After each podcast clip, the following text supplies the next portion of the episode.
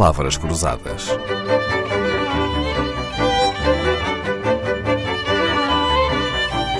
Porque quase tudo é uma questão de semântica.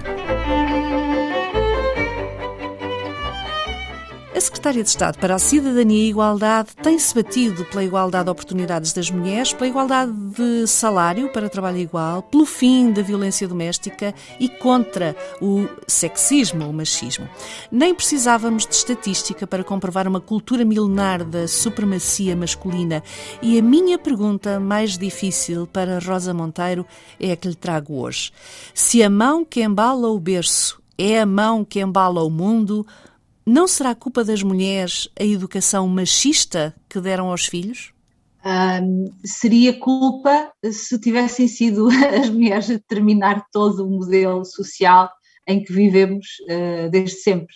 Uh, nós não podemos falar de culpa, a culpa é de todas as partes. É um, há, aqui um processo de socialização e de constituição de sociedades que são realmente alicerçadas nestas assimetrias, nestas diferenças, e mais do que diferenças, porque a diferença não tem mal nenhum, não tem problema nenhum, eh, mas a desvalorização social daquilo que fazem eh, e daquilo que é conotado, por exemplo, com os cuidados e aquilo que é, digamos, todo o mundo lá fora, toda a parte pública da existência das pessoas. Como eu costumo dizer, isto vem na água que se bebe e todas nós e todos nós tendemos a reproduzir aquilo que nos ensinam e que ouvimos desde pequeninos. Há um estudo da OCDE que se chama The Future at Five, ou seja, nós pensamos e influenciamos-nos eh, naquilo que pensamos vir a ser a partir daquilo que vemos ser aos cinco. Se todos, uh, todos os modelos que temos, não é?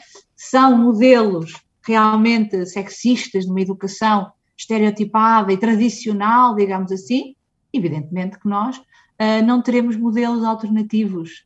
Essa é a grande questão. A responsabilidade ou a culpa é deste modelo de sociedade que temos de alterar. Espero não ser mal interpretada nesta minha pergunta.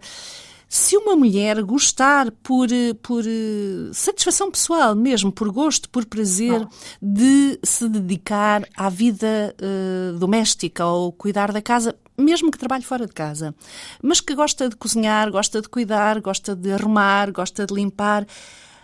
O que é que devemos dizer a essa mulher? Como é que ela consegue estabelecer uma fronteira entre aquilo que faz por prazer e aquilo que supostamente os outros esperam que ela faça por dever, por obrigação natural? Está aí a resposta. O que nós temos de questionar é: uh, faz porque gosta, tem todo o direito a gostar, eu gosto, de fazer algumas tarefas, gosto e adorei uh, cuidar do meu filho uh, e, portanto, e, e, gosto de cozinhar. Agora, não gosto uh, de planear tudo, não gosto de cozinhar todos os dias e isso é igual para homens e para mulheres. Portanto, aqui a questão não é termos de retirar ou dizer estas tarefas são péssimas e, portanto, não devem ser realizadas, mas sim, porque é que nós assumimos que elas são mais nossas do que de outros, quando na realidade todos à partida e todas gostam de comer claro. e de comer uh, bem, de forma interessante. Portanto, acho que a questão, e nem devemos uh, diabolizar e demonizar este tipo de tarefas e essa ideia de que, pois, há pessoas e há mulheres que se realizam também nessa esfera. Essa ideia de que as mulheres gostam do, tra do trabalho doméstico e os homens não gostam, não, não, nós não podemos dizer uh, dessa forma. Individualmente, tanto mulheres como homens podem ter gosto e bem uh, por certas tarefas, uh, claro que sim, uh, por decorar a casa, por, por fazer, enfim, um conjunto de, de coisas. Agora, até com a pandemia, toda a gente, muitas das pessoas que conheço, descobriram a paixão pelas plantas em casa e tenho amigos, muitos homens, que descobriram essa paixão que antes também se associava só às mulheres, por exemplo. E devemos lutar sempre contra os preconceitos. Rosa Monteiro Sim. nasceu em Coimbra em 1972. Licenciou-se em Sociologia pela Faculdade de Economia da Universidade de Coimbra.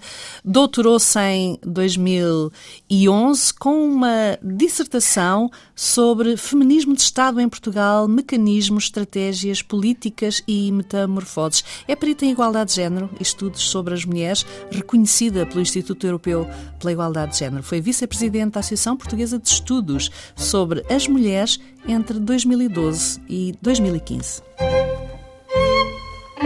Palavras Cruzadas, um programa de Dalila Carvalho.